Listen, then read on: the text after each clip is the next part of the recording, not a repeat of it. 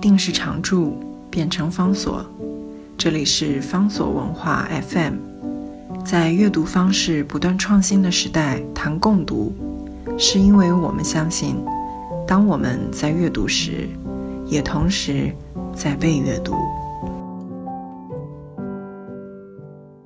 在今天节目当中，要为大家介绍的，这是日本近代文学的重要的大家夏目漱石他在人生当中所写的最后一部小说。这部小说他没有写完就去世了。《明暗》这一本呢，正因为是他的绝笔遗作，到他去世的时候并没有完成，所以过去很长一段时间当中也就没有中文翻译本。不过有特别的理由，我们应该要认识一下、了解一下。到了夏目漱石他人生结束的时候，他究竟写了一部什么样的小说作品？另外，这部小说作品虽然并没有完成，但是到他去世之前所留下来超过二十万字的这个稿子，仍然有非常值得我们阅读跟值得我们体会的部分。《明暗》是夏目漱石他生前的最后一部作品，是在一九一六年五月二十六号，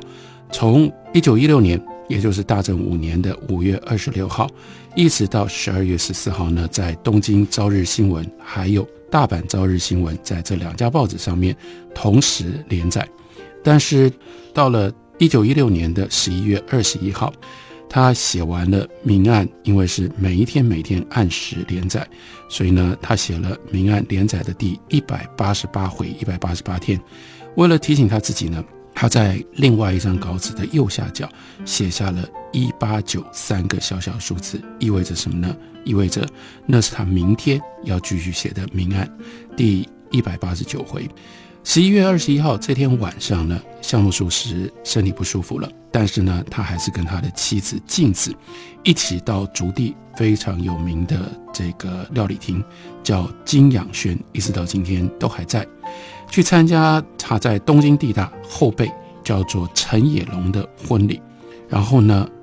相当从一个角度来看，非常非常微小的，但是不幸的事情，那就是婚宴上面他发现了他最喜欢吃的花生，但是呢，他最严重的一个问题，在他晚年就是一直有胃溃疡的问题，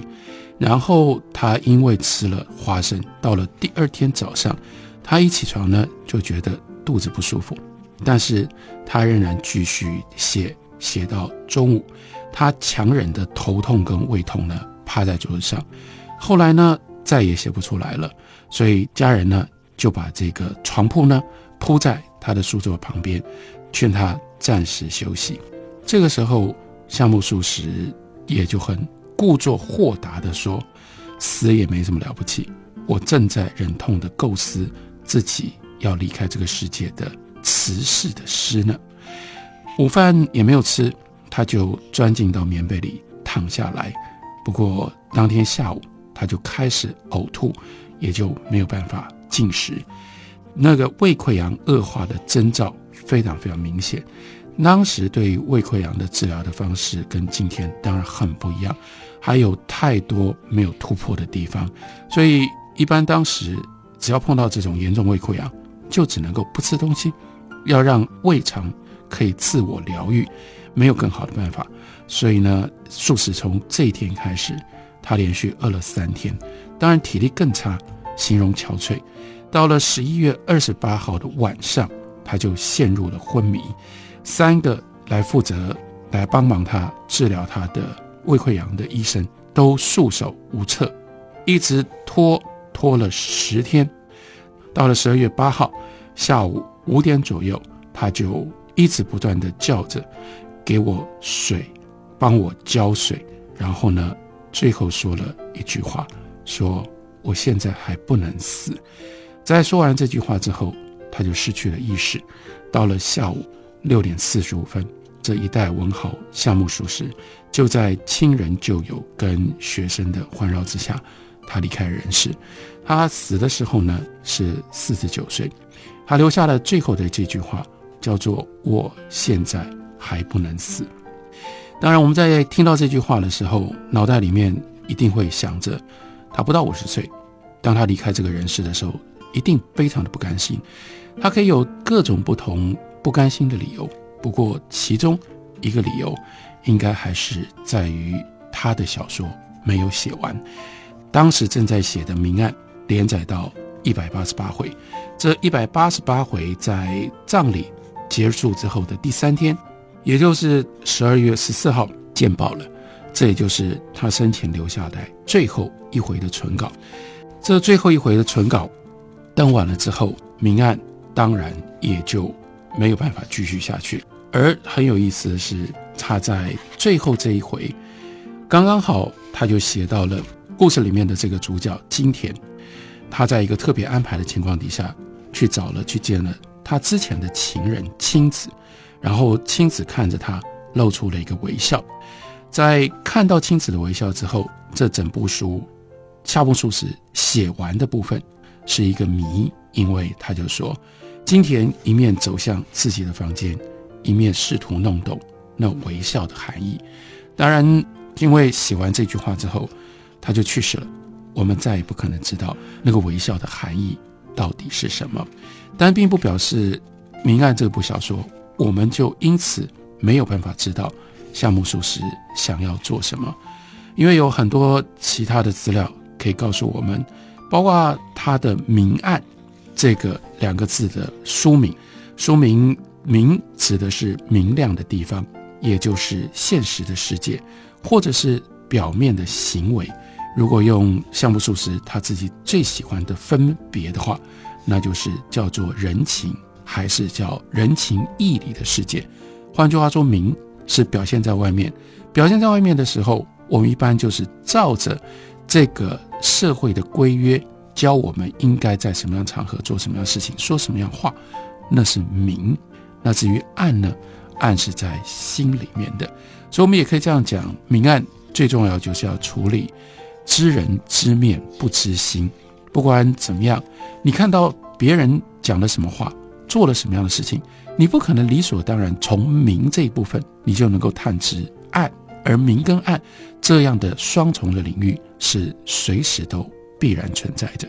因此，这个小说就是要揭露，就是要探索这明暗之间的关系究竟是怎么样，以及或许在我们今天读这个小说的时候，仍然可以对我们有所帮助。在教我们，在帮助我们如何透过揣测别人的行为，去探知或者是趋近别人内在的想法。当然，也可以换反面来说，那就是在提醒我们，在告诫我们，永远不要把明的当做跟暗的就是直接的连接，不要把别人表现在外面的行为跟说法就当做是他内心真正的想法。小说里面给了我们好多好多的例证，让我们知道，在即使是亲人之间，我们以为应该要非常非常亲密的这种关系当中，关系包括了兄妹，包括了夫妻，包括了父子，包括了情人，光是这种最紧密的关系，你都不能够，因为这是你熟悉、天天跟你一起生活的人，所以你就觉得。他讲了什么样的话，他做了什么事情，就代表他在想什么。这不是那么简单的一件事情。而且夏目漱石在小说里面，他把这种复杂的行为跟心理之间的连接，又放在一个特殊的社会背景跟社会环境当中，那就更复杂了。因为那是大正初年，当他去世的时候是大正五年，这是大正初年的时代背景。而夏目漱石自己是一个不折不扣、完整经历了明治时代日本社会跟日本历史大变化的一个人，所以这个时候进入到大正年间，我们可以看到他写的小说，可以把它当做是他对于明治时期亲身经历的一份检讨跟评价。明治时期最重要的当然是明治维新，明治维新彻底改变了日本。有它非常高度的成就，把日本在很短的时间之内，就是一个世代，三十年时间，就从一个封闭锁国的传统社会，彻底的改造成为一个可以跟欧洲的强权平起平坐的现代的国家。不过，自从日俄战争，也就是明治维新的最高潮的光辉，日俄战争打赢了俄罗斯这个老牌的欧洲国家之后。明治末年，就开始那个被藏在光灿成就背后的这种暗影，也就变成日本再也无法忽视的一种挑衅跟困扰了。所以《明暗》这个小说在这个意义上面，它又是检讨到底夏目漱石他自己亲身经历的明治维新是一个什么样的时代。所以，另外了解跟读这部小说，我们也要看一下夏目漱石跟明治时期这个时代之间的关系。夏目漱石出生在一八六七年，刚刚已经提到了，在一九一六年他去世了。他出生那一年。刚刚好就是孝明天皇去世，然后明治天皇继位，到逝世的那一年是明治天皇死掉之后的五年，所以我们可以这样讲，从他成长到他活跃的这时间，都落在明治时代，所以夏目漱石是一个不折不扣的明治作家。夏目漱石他成长在这个日本，用超快步调。变化的明治维新的潮流，从小时候到十五岁，那仍然是一个非常传统的一个社会，所以他受的教育仍然以汉文作为基础。但是十五岁之后，他就不得不接触到，或者是被笼罩在排山倒海而来的西方文学跟西方文化的影响底下，以至于到后来他离开了日本，到英国留学，再从英国回来，这段过程。这段经验对于他后来变成了小说家，以及他写什么样的小说有非常关键的影响。我们休息一会儿，回来再继续聊。